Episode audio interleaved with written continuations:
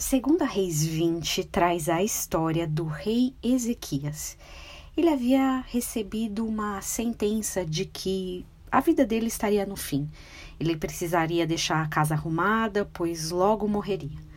Então, esse rei pede misericórdia a Deus, pede que Deus reveja a decisão. E foi assim: Deus deu a ele mais um tempo de vida.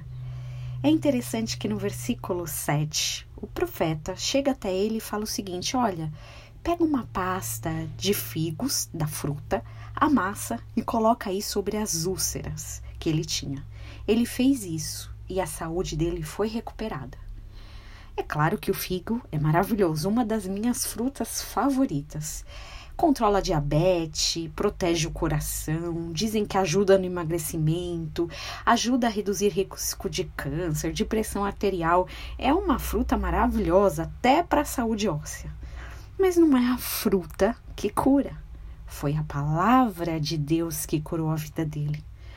Talvez essa ferida externa, aparente, possa melhorar com placebos, com remédios, pomadas, sucos, mas o que está lá dentro, só Jesus, só Deus pode efetivamente curar. Quantas vezes a gente confia tanto nessas pastinhas de figo e, por melhores que elas sejam, elas não vão conseguir curar o que precisa ser curado lá no fundo, lá dentro.